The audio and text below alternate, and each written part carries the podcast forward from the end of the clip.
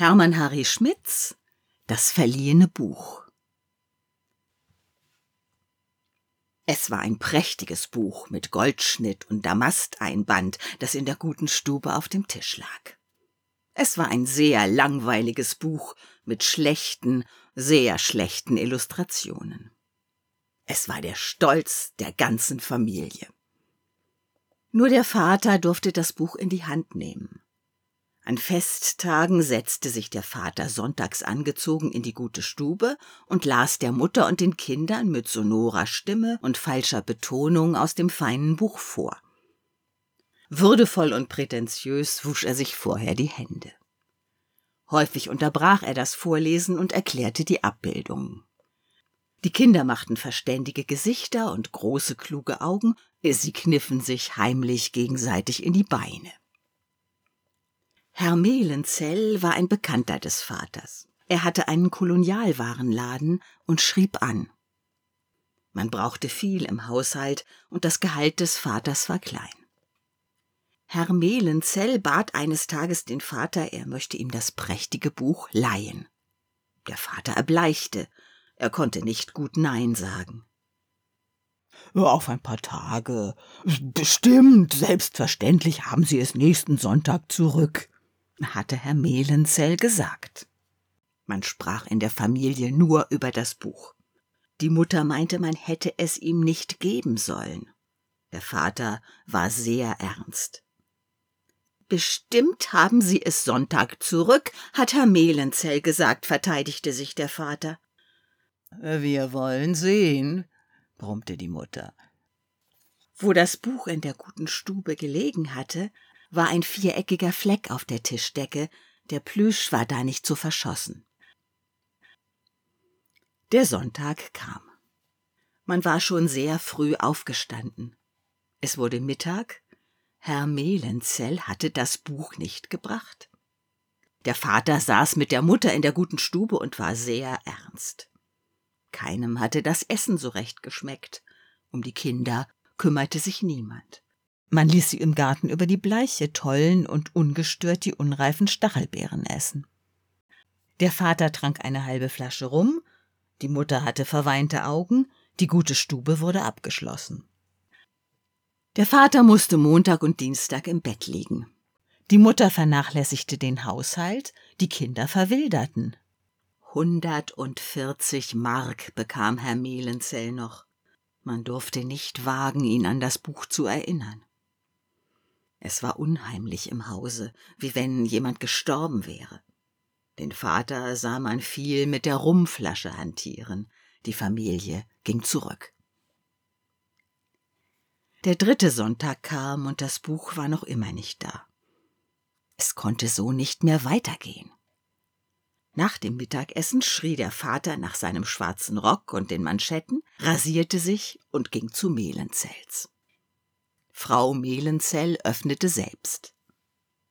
Er fragte nach Herrn Mehlenzell. Frau Mehlenzell war mürrisch und fragte, was es sei. Ihr Mann wolle nach dem Essen nicht gestört sein. Was es sei. Äh, es sei sehr dringend, er müsse mit Herrn Mehlenzell sprechen, beharrte der Vater. Frau Mehlenzell ging brummend in ein Zimmer und ließ den Vater auf dem Korridor stehen. Frau Mehlenzell hatte die Tür nicht fest hinter sich zugemacht. Herr Mehlenzell schimpfte, man solle ihn ungeschoren lassen. Was denn der Hunger leider wolle. Dann wurde von innen die Tür zugeschlagen. Nach einer Weile kam Frau Mehlenzell zurück, ihr Mann hätte nicht viel Zeit, er möge sich kurz fassen. Herr Mehlenzell lag auf dem Sofa und rauchte eine Zigarre. Er stöhnte den Vater an und blieb ruhig liegen. Er wolle ihm auf die Rechnung etwas abbezahlen, fing der Vater schüchtern an. Herr Mehlenzell richtete sich auf und bat den Vater doch Platz zu nehmen. Er schob ihm auch das Zigarrenetui hin. Über wie viel darf ich quittieren, bitte? Über äh, zwanzig Mark. Herr Mehlenzell nahm das Zigarrenetui wieder an sich.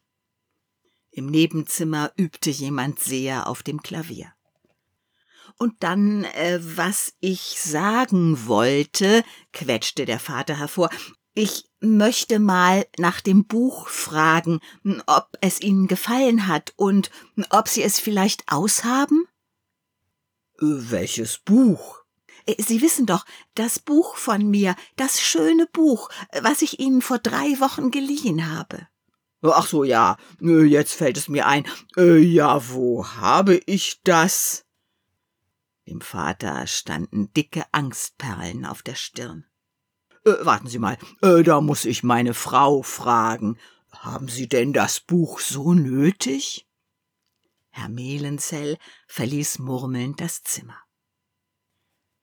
Im Nebenzimmer spielte man zum siebten Male Mädchen, warum weinest du?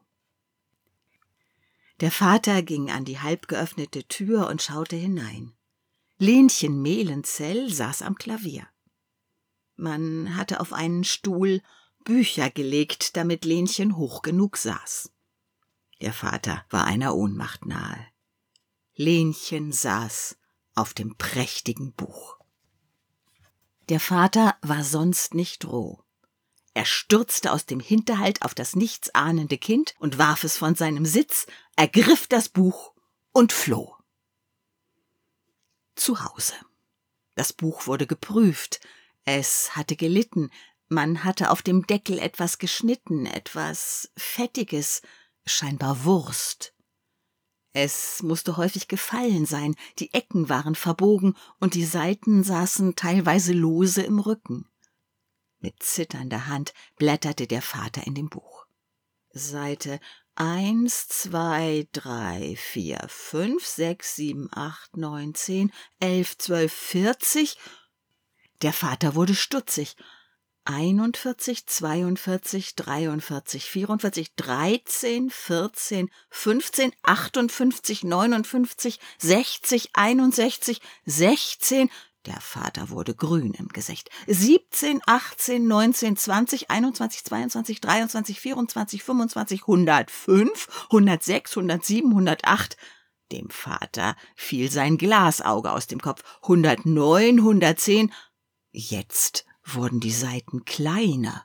Sehr seltsam. 111, 112, Seite 110 schloss Wanderburschen wandert zu in die weite Welt hinaus und es ging weiter auf Seite 111 mit der weißen aristokratischen Hand durch das gewellte Haar und ging erregt auf Leonie zu. In Vaters Buch kam keine Leonie vor. Der Vater bekam einen eiförmigen Kopf, der Vater erschlug die Mutter. Aus dem Buch fiel eine Ansichtskarte an Frau Mehlenzell aus Saarbrücken und ein Zettel mit den denkwürdigen Worten zwei Paar Socken, drei Kragen, ein Taschentuch, ein Vorhemdchen, ein Paar Manschetten. Der Vater sprang am Fenster hinaus und brach das Genick. Die Kinder verdarben. Schauderhaft. Höchst schauderhaft.